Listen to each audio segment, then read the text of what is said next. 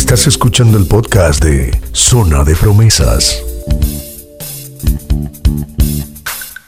Bienvenidos sean todos a Zona de Promesas Podcast, edición segundo aniversario, es el episodio 27. Gonzalo, estamos eh, de fiesta de cumpleaños. Increíble, Sigrid. Dos años desde que nace Zona de Promesas. Dos años hablando tonterías, disfrutando de la buena música y compartiendo en comunión con nuestros escuchas a través de todas las plataformas de podcast. Hablando tonterías y algo más. Porque esa es la, forma de uno llevar a cabo este, este episodio, esta congregación de fanáticos de todos los géneros musicales. Sí, Gonzalo, estamos eh, privilegiados, estamos agradecidos de cumplir dos años.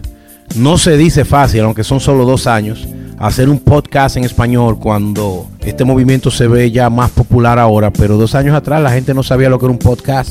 Tenemos gente que buscaba a Zona de Promesas en YouTube y todavía, tenemos muchas personas que están haciendo la transición. Le agradecemos infinitamente. Así que esta fiesta de celebración es para todos ustedes. Nos encontramos, tú sabes Gonzalo, que yo me siento muy eh, afortunado de que hacemos Zona de Promesas en lugares inimaginables. Bueno, la pandemia, producto de la pandemia, nos ha tocado improvisar un poco, puesto que el estudio donde por lo general eh, producimos Zona de Promesa, que es en el What Chair Writers Club, ha estado cerrado desde que inició la pandemia.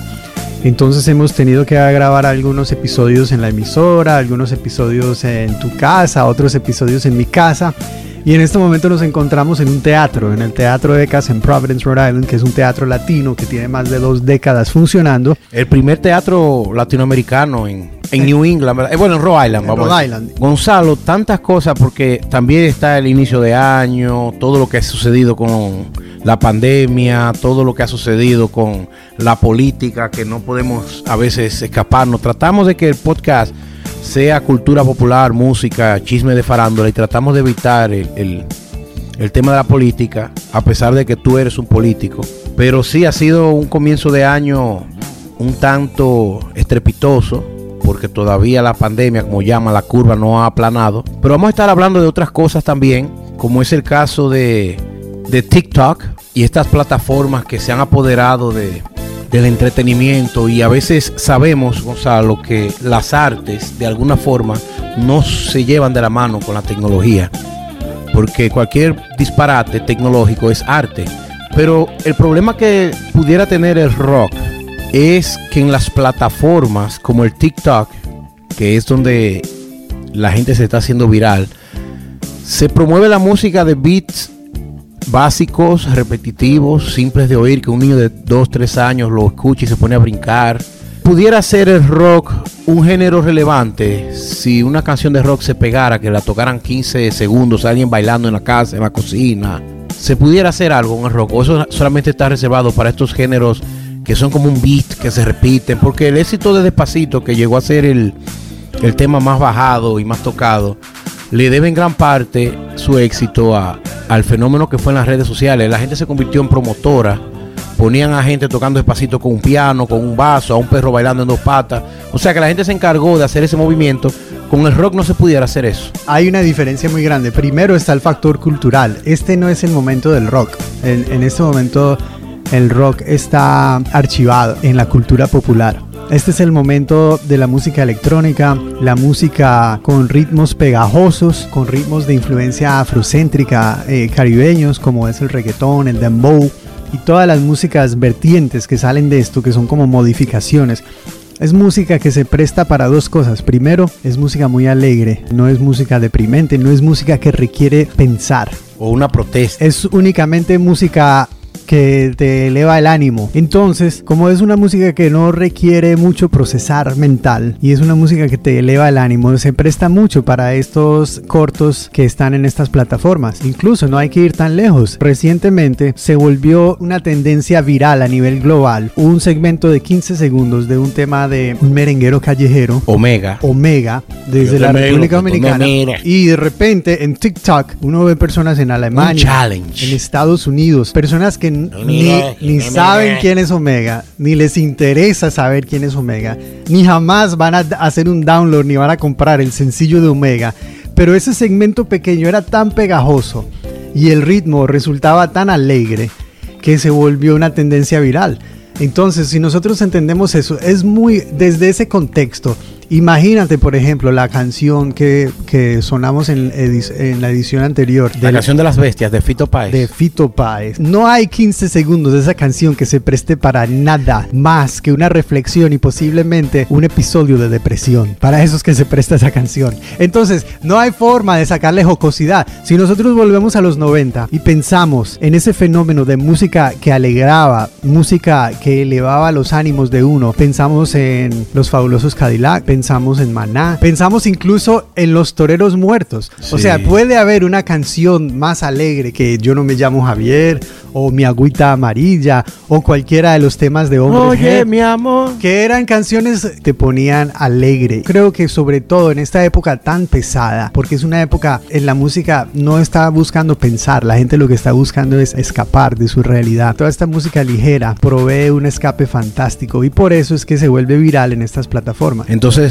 podemos llegar a la conclusión de que el rock está archivado, no ha muerto, está en un refrigerador. Y nosotros hemos conversado de esto en el pasado. Las tendencias de consumo de música han variado mucho, producto de las redes sociales, de la internet y de los dispositivos inteligentes, ya sea celulares. El consumo de música se ha individualizado demasiado. El álbum nuevo se oía en todo el mundo al mismo tiempo, todas las emisoras lo ponían, todas las tiendas de disco lo tenían, todo el mundo lo compraba al mismo tiempo y todo el mundo lo consumía al mismo tiempo y todo el mundo se volvía fanático al mismo tiempo. Eso se acabó. Hoy en día hay miles y miles y cientos de miles de personas y artistas generando contenido musical, creando cada uno pequeños segmentos de público que se vuelven su fanaticada. Entonces, la música de rock todavía se consume, pero no se consume de la forma masiva que se consumía antes, porque es que las opciones son demasiadas. Sin embargo, cuando entrevistan a artistas de música popular hoy en día, por jóvenes que sean, siempre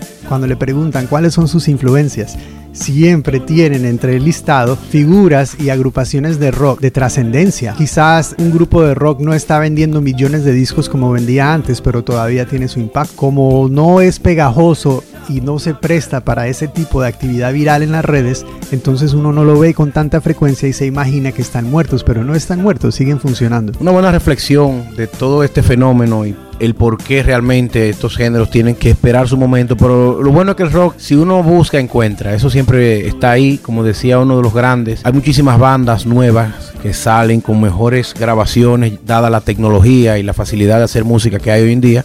Pero si uno no tiene el interés de buscarle, como si no es tan fácil como estos géneros urbanos que salen por todos lados. Claro, yo creo que están ahí.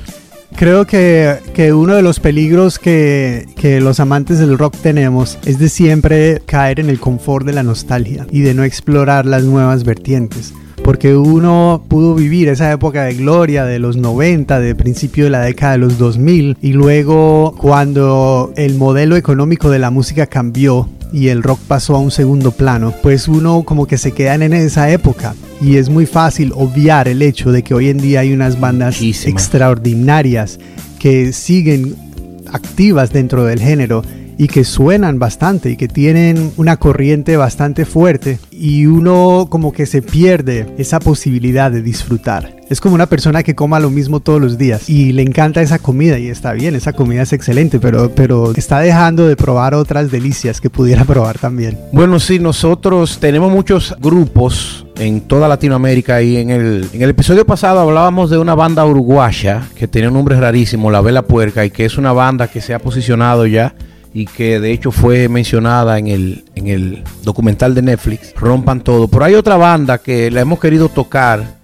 en el buen sentido de la palabra, que también es de Uruguay, de Montevideo para ser más específico, que también tiene un nombre rarísimo, no te va a gustar. Se llama la banda de, uruguayas que ya tiene más de 20 años y que tiene ese nombre extraño, tiene su origen el nombre, sus inicios eh, en un festival Emiliano y Mateo, que son miembros, y andaban buscando un nombre que, según ellos mismos cuentan, era un nombre muy malo, que no era un nombre comercial.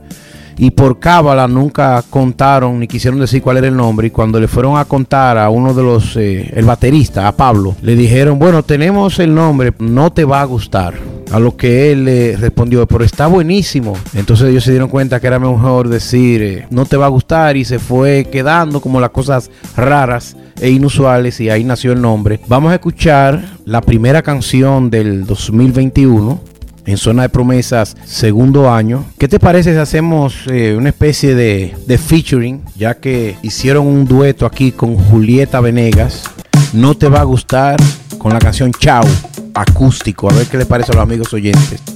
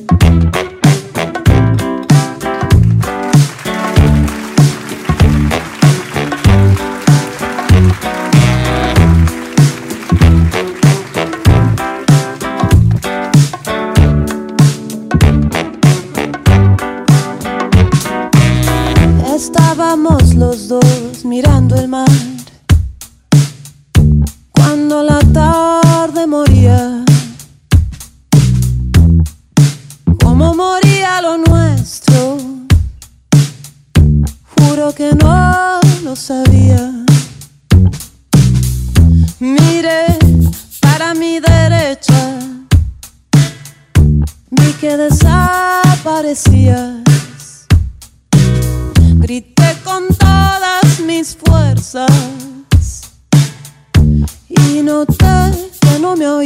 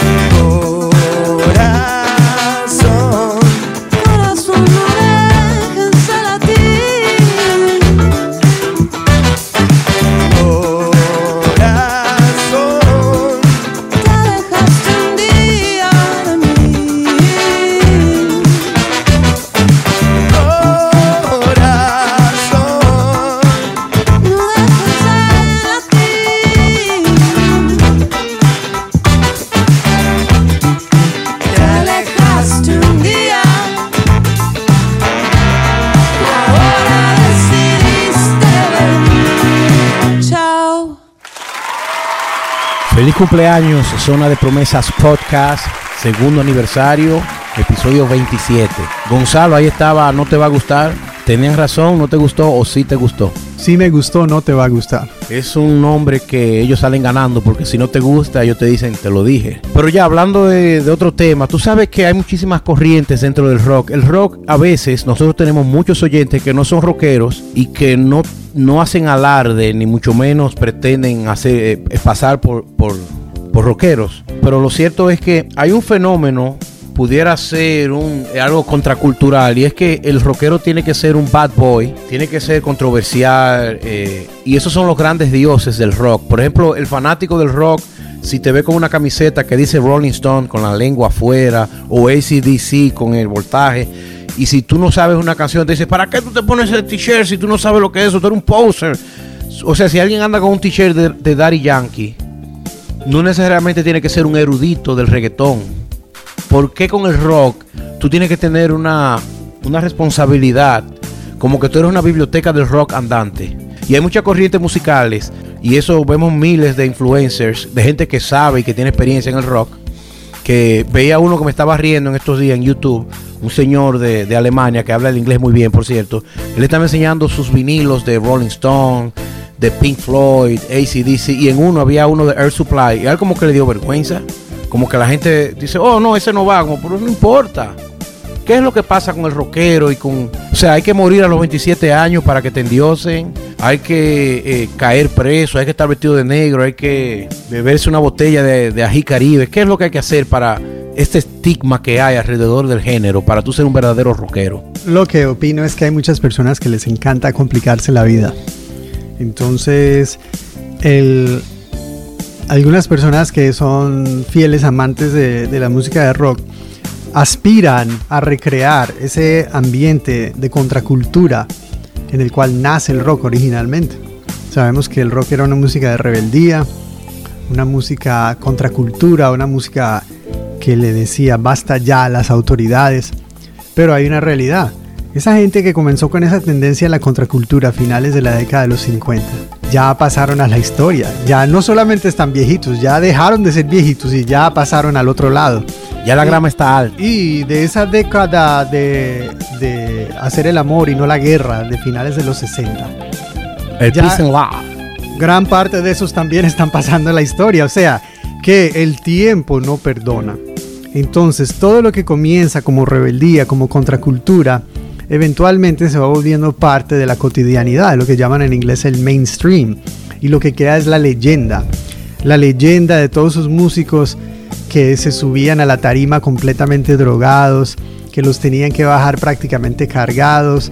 Tenemos por ejemplo a Jim Morrison de la banda The Doors, que en la mitad de los conciertos que daba The Doors, Ray Manzarek, que era el pianista, tenía que cantar los temas y la gente sumamente desilusionada porque la borrachera o la traba tan grande que tenía Jim Morrison no lo dejaba ni siquiera pararse y agarrar el micrófono, mucho menos recordarse la letra de todas las canciones. Entonces, sucesivamente, esas leyendas de, de la rebeldía, de la contracultura, han podido más que la realidad. Porque si nosotros vemos a personas como, como Mick Jagger, que tiene 78 años, Keith Richards, que toda la vida la gente se reía de él porque decían que era un tipo que se había intoxicado quién, quién sabe cuántas docenas de veces.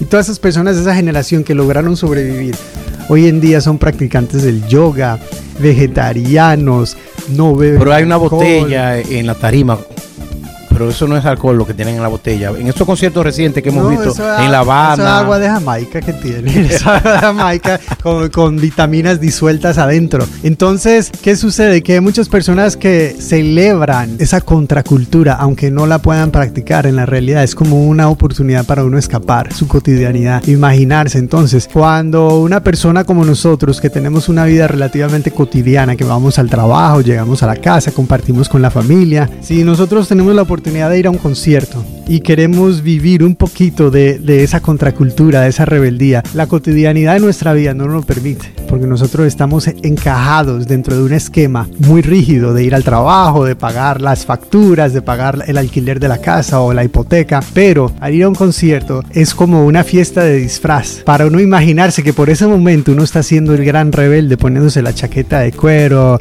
los jeans negros, la, la camisa hebilla. negra, la hebilla y todo este andamiaje que es como un cosplay, como las personas que van a, la, a las convenciones de cosplay se disfrazan de su héroe favorito. Es un Comic Con. Un Comic Con es muy similar, es muy similar, lo único que, que para músicos. A mí siempre me causó mucha gracia desde que yo era adolescente. Yo era muy fanático de Metallica. A principios de los 90, James Hetfield, que era el, el, cantante y el guitarrista principal de Metallica, optó un día por recortarse el cabello y por vestir como una persona completamente normal. normal. Un choque tan grande. Que, que, dentro de la contracultura y la rebeldía que representaba la música metálica, sobre de, todo metálica, ¿eh? lo de él era como una anti-rebeldía. Entonces él resultaba ser más rebelde porque él se estaba disfrazando de persona normal y hasta la fecha no volvió a dejarse la melena. Él parece, él parece un contable o un abogado, un médico, un profesional y la música de ellos no va con esa imagen para nada, Para porque nada. es una música bastante pesada hasta la fecha. Ellos tienen más de 35 años sonando. Y a mí siempre me, ca me, causó tanta gracia eso, como cada uno de nosotros interpretamos ese imaginario de la rebeldía en la música. Y yo creo que eso es una parte del disfrute de la música. Sí, exactamente. Tú sabes que eso es lo que me alegra de nosotros poder tener la dicha de un podcast, porque a veces yo me yo entro a algunos foros, a algunos chats y la gente endiosa a estos artistas que si tú tienes una crítica eh, ya te creen a ti un hater o te creen un envidioso o te salen con una sarta de, de, de improperios precisamente por eso de que tú dices pero yo hay, artistas lo mismo eso de Jim Morrison es el mejor ejemplo yo soy super fan y tú también Gonzalo de Jim Morrison yo pero yo me pongo a analizar mientras más pasan los años lo corta que fue la carrera de Jim Morrison, lo corta que fue y lo atropellada que fue, porque y tú me dices, él duró 10 años de éxito y de con super conciertos y después empezó a desplomarse, pero no, él se pegó en el 66, 67 y ya en el 70 estaba listo. Sí. Lo que yo voy a decir es un sacrilegio, ¿no es cierto? Lo que yo voy a decir es, es un crimen de lesa humana. La leyenda de Jim Morrison es más grande que Jim Morrison. Claro. Jim Morrison fue un intérprete muy talentoso, un tipo carismático, un tipo buen mozo, que sonó 24 meses y se fue a pique. Y la leyenda de él vivirá por 200 años más, lo cual es impresionante porque realmente el catálogo musical de él es muy limitado. Incluso las posibilidades. Y lo que todavía que, vende. Y las posibilidades que él tuvo de presentarse en vivo eran muy limitadas también por, por el consumo de sustancias. Por lo atropellado y accidentado que era. ¿Me entiendes? Que había, no, o sea, si él, él no hubiese sobrevivido la era de, de, de la miria, de los de tanta comunicación, porque solamente los que estuvieron en esos conciertos en California, en otras ciudades, te pueden decir realmente el desastre que él era en tarima. Pero uno no, uno imagínate, y él murió ya, precisamente va a cumplir 50 años. Ahora en el 21, 50 aniversario de la muerte de Jim Morrison. Y 50 años después, si tú vas al, al cementerio que queda en el norte de París, donde está descansando los restos de Jim Morrison, hasta la fecha todos los días le llevan flores nuevas, le prenden velas nuevas.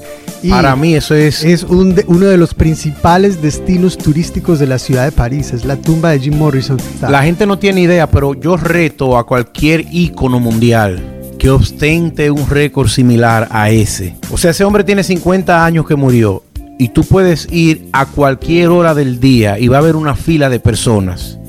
Eso no tiene explicación. Gente que no había nacido cuando Jim Morrison murió y gente ya anciana. Pero es la única tumba. No, óyeme, no hay líder político, deportista que tenga esa fila de personas. De hecho, creo que lo habíamos hablado también en, en otro episodio. El día del natalicio de la gente le llevaba, eh, le lleva botellas de, de, Jack Daniels.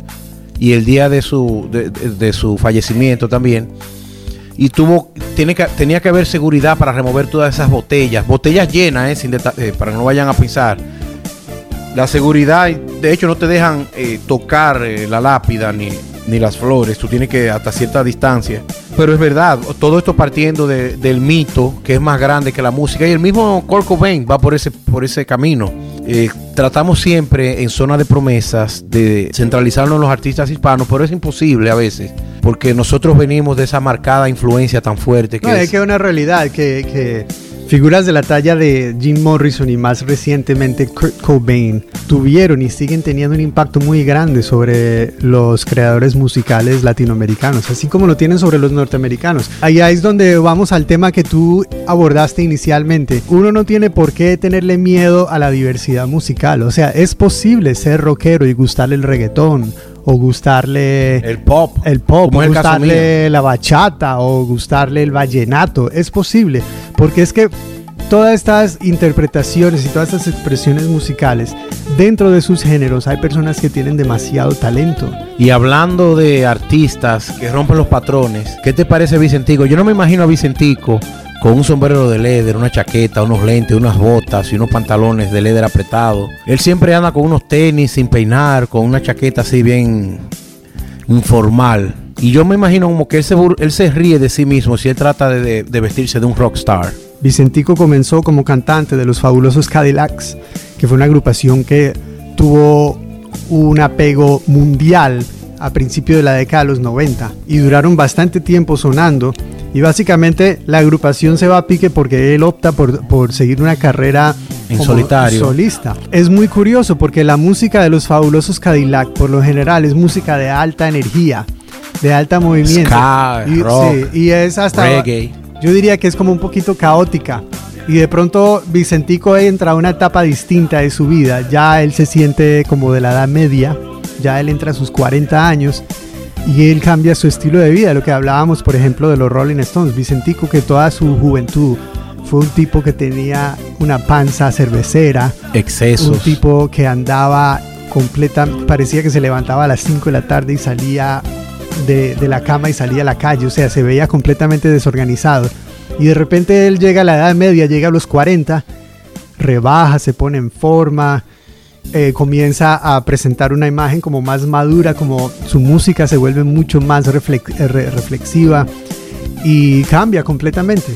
Ahora es más pop balada, aunque siempre tiene esa, esa esencia, esas reminiscencias rockeras. ¿Qué te parece si continuamos con Vicentico y uno de sus más recientes temas, que es una canción pop balada, con la canción No Tengo? El tema No Tengo que interpreta Vicentico en esta ocasión es un cover de un tema original de la cantante afroamericana Nina Simone, que es una persona que tuvo una gran trascendencia a mediados y finales del siglo XX y también tuvo gran incidencia no solamente por la calidad artística, sino también porque fue una figura legendaria dentro del ámbito musical afroamericano y una persona que tuvo una vida bastante atropellada yo diría que trágica, incluso han habido ya varias películas que han sido dedicadas a recontar la vida de ella, pero este tema es un tema muy especial porque es un tema donde donde ella refleja la nostalgia y el dolor de haber tenido una vida atropellada. Sin embargo, nunca pierde la esperanza de que las cosas mejorarán. Y yo creo que la interpretación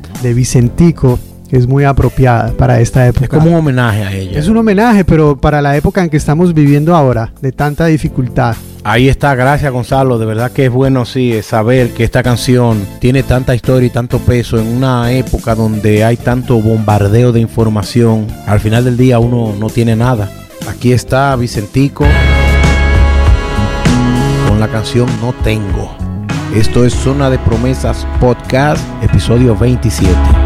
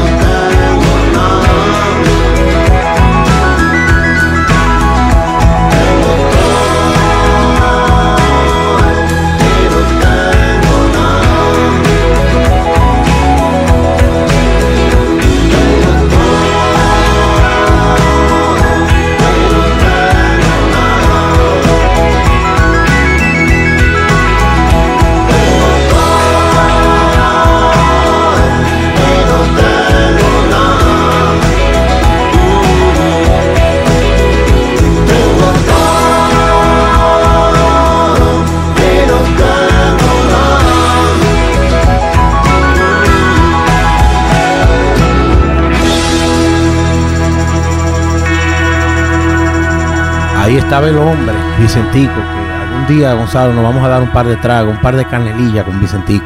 Me cae muy bien. Eh, él rompe con ese esquema de que el argentino es muy arrogante. Él siempre se ve muy, bueno, muy informado. Uno no sabe. No lo conocemos en persona. Pero él, exacto, cuando tú vienes a ver, es un divo. Pero él proyecta una imagen muy, muy casera y muy, muy cool. Al igual que Andrés Calamaro, que Andrés Calamaro como que parece un poco más peligroso. Ese sí es loco. Pero bien, eh, él lo dice en una de sus canciones que él es un loco. Así que tenemos licencia para llamarle somos todos, locos somos todos. La, el éxito del ser humano depende de la capacidad de administrar la locura. Sí, uno dice que de genio y locos tenemos algo, o un poco. Lástima que tenemos más de loco que de genio. Pero bueno, eh, estamos ubicados en Nueva Inglaterra. Para los que nos están escuchando en este podcast formidable de dos años de existencia, ya lo celebramos ahora, en este preciso instante. Dos años cumple Zona de Promesas. Salió es en impresionante, Cifri, que cuando nosotros comenzamos este podcast, realmente nos alegrábamos cuando llegamos a 25 downloads, 50 downloads. Algo increíble. 100 downloads. O sea, de personas que, que, bajan el podcast, el episodio completo para escucharlo. Y a lo largo de estos dos años hemos ido desarrollando un público que no solamente aumenta cada día más, sino que nos, nos envían mensajes y dicen, ¿cuándo viene el próximo episodio? ¿Qué pasó? ¿Por qué se están demorando? Y realmente eso da mucha satisfacción, porque uno hace esto realmente por amor al arte, como dice. Sí, por amor al arte totalmente. Nosotros tenemos una historia aquí. Nosotros estamos en Providence, Rhode Island, el, estado más pequeño de la nación. Y ya ustedes saben, amigos, que estamos en todas las plataformas disponibles, habidas y por haber. Para las personas que nos escuchan desde América Latina y Europa, que no son pocas, son muchas. Eh, si ustedes buscan un mapa de los Estados Unidos, miran en el extremo la derecha, extremo derecha, casi llegando a Canadá, van a ver un puntico que sale donde se devuelve el viento. Ahí queda Providence, Rhode Island. Tú sabes que yo tengo una anécdota que, me parece, es más de C. García, nuestro querido productor y figura ancla de este podcast. Es más de él que mía, pero nosotros hacíamos, yo como camarógrafo y parte de la edición del programa, y él como la figura del talento de, de, su mismo programa, Solo Extra y Video Mundo, y a veces salíamos a convenciones a hacer entrevistas a las grandes estrellas. Y cuando uno decía que era de Rhode Island, la gente te decía Long Island. Y bueno, hasta un día que fuimos y entrevistamos a Maná, al mismísimo Fer y a Alex. ¿Y de dónde son ustedes, chavos? ¿Qué yo qué? No, nosotros somos de Rhode Island. Eso es una. Eh, eh, eh, sí, no, yo conozco Rhode Island. Yo, dice Fer, yo tengo un apartamento en Newport. Entonces, eh, pero que nadie sabía que ese, oye eso, ese hombre venía acá y tenía su apartamento en Newport, que ya eso son palabras mayores. Así que un abrazo a C. García, que ha estado, que ha formado parte, es un rockero nato y que hace de todo y nos ayuda a que este podcast salga tan bonito y tan bien terminado. nuestro editor del podcast. C. García, lo más grande. Y hablando de grandeza, la ruta de la grandeza, hay un artista muy controversial, muy peculiar y que es muy trabajador. Usted, la gente a veces eh, lo, ve muy chistoso, otros lo ven como un dios, es como lo más parecido a un Jim Morrison y a un Kurt con la dicha de que aún sigue vivo. Es el aragonés errante, es el anarquista pragmático, Enrique Bumburi. Que Enrique Bumburi es lo más trabajador que hay en el rock. Enrique Bunbury es un estudio en contradicciones.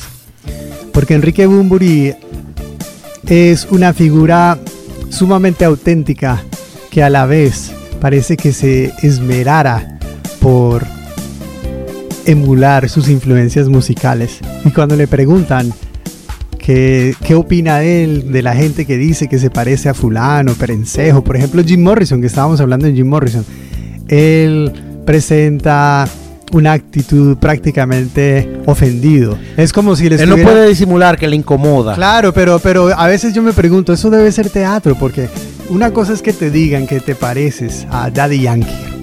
Y otra cosa es que te digan que te pareces a la leyenda de Jim Morrison. Y obviamente eh, eh, Enrique Bunbury, que es un tipo delgado, alto, que utiliza eh, ropa muy al estilo de los 70. Sobre todo la hebilla. Y que usa una hebilla grande y, y, le encanta usar el pelo en una melena muy al estilo de los 60 y los 70 que se parece misteriosamente al peinado que usaba Jim Morrison hace más de 50 años. Pues obviamente que va a haber una comparación automática.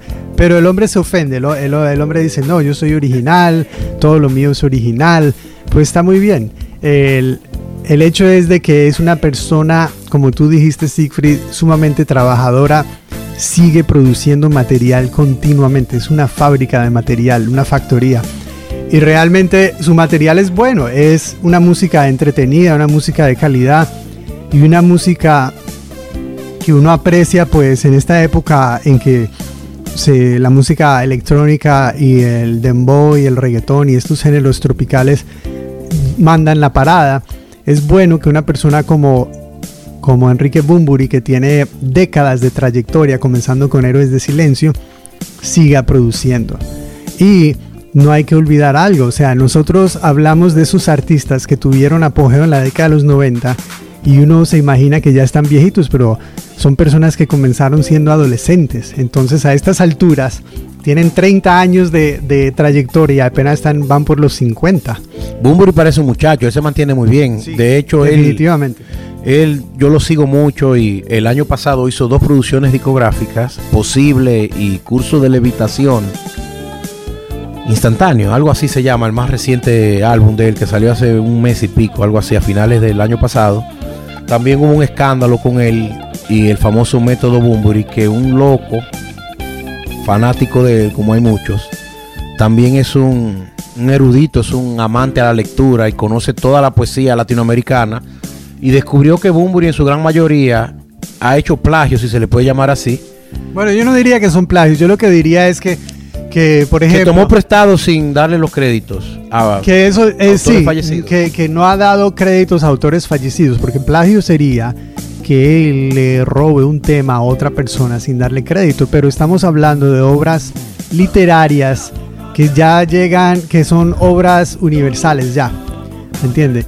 Pero que no son de él.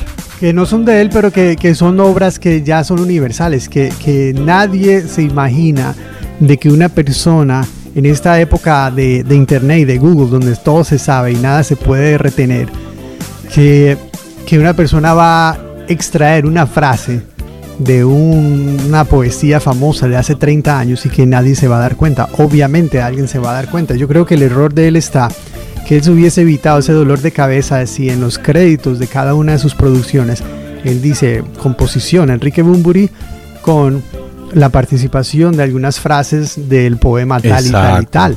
¿Entiende? Ya con eso él se lava las manos. Pero al no dar crédito por esas, por, esas frases que él extrae de otras obras más antiguas, le abre la puerta a que lo critiquen por plagio, cuando realmente yo no creo que es plagio, porque yo lo que creo es que, que la creatividad musical es algo muy fluido. O sea, si tú grabas un cover de un tema, por ejemplo, acabamos de escuchar a Vicentico, nadie dice que Vicentico está plagiando a, a, a Nina Simone. Ellos lo que dicen es que es casi como un tributo a ella. Claro, pero él no pone letra Vicentico. En las canciones que son de Vicentico, él sí pone letra y música. Entonces, entonces por lo menos pone derechos reservados. Que el error, el error o el fallo de Enrique Bumburi fue no dar el crédito debido a estas obras literarias por dejadez, imaginándose que nadie le iba a dar seguimiento. Pero hoy en día nosotros sabemos de que vivimos en una época donde todo se sabe al instante. Incluso es tan así que uno baja una aplicación que se llama Shazam al teléfono y cualquier tema musical de cualquier género del mundo en, Listening. en cinco segundos te Un dice fantasma. cómo se llama, quién es el artista y dónde uno puede adquirirlo. O sea, es impresionante. A mí me dolió un poco porque hay muchas canciones de Bunbury que a mí no me gustan y tú sabes que uno a veces eh, lo coge como a chercha eso de, de algunas palabras que él utiliza.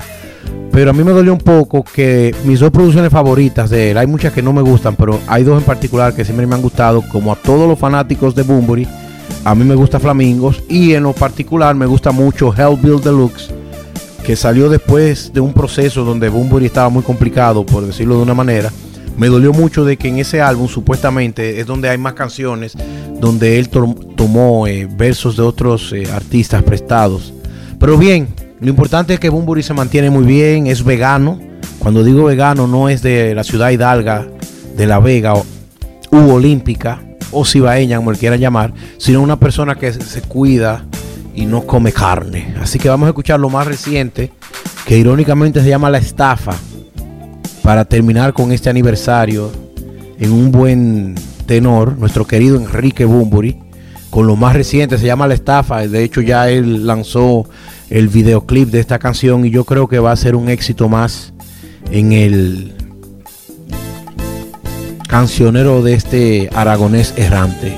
Gonzalo Cuervo. ¿Qué te parece? Me parece muy bien, siempre disfrutando de la música de Enrique Bumbury y de todos los temas que escuchan acá en Zona de Promesas, ya con esta enciclopedia, este catálogo de episodios que tenemos, le invitamos si está escuchando por primera vez o si no ha escuchado los otros episodios, los episodios anteriores eh, no tienen fecha de expiración pueden escucharlo, pueden disfrutar de los temas. Cada, en el orden que quieran. Cada episodio tiene como mínimo tres temas musicales, a veces le hemos puesto hasta cinco temas musicales para que disfruten de la buena música y, y de la buena conversación y a veces hasta de las tonterías que nosotros hablamos.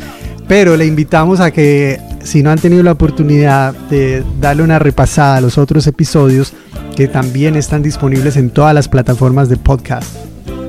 Bien, ahí está.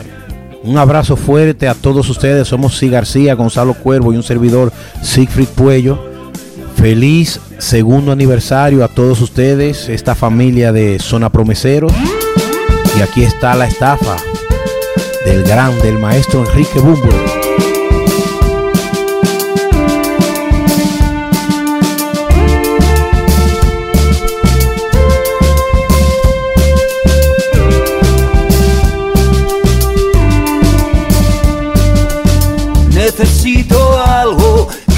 Pueda distraer.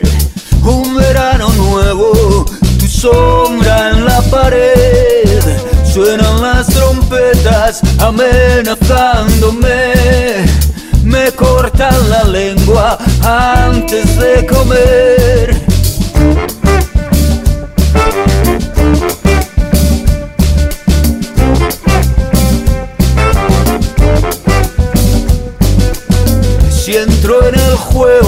No me gusta perder. La frente muy alta, nadie esperándome.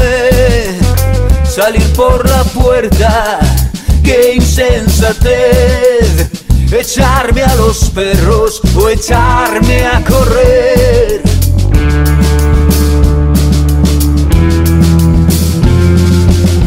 Después de todo, uno vive en soledad siempre estuvimos solos tú y yo.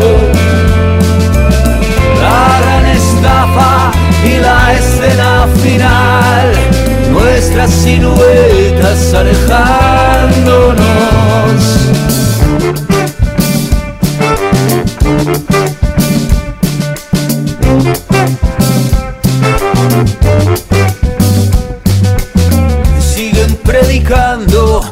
Es cuestión de fe.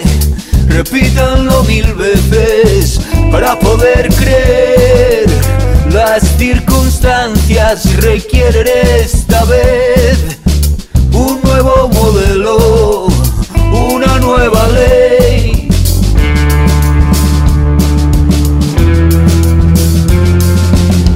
Después de todo, uno vive en soledad siempre estuvimos solos tú y yo.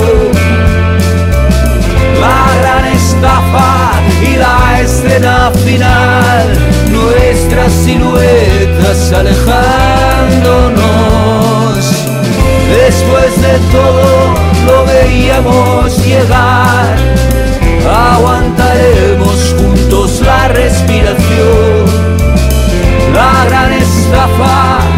Canon imperial y todas las señales avisándonos.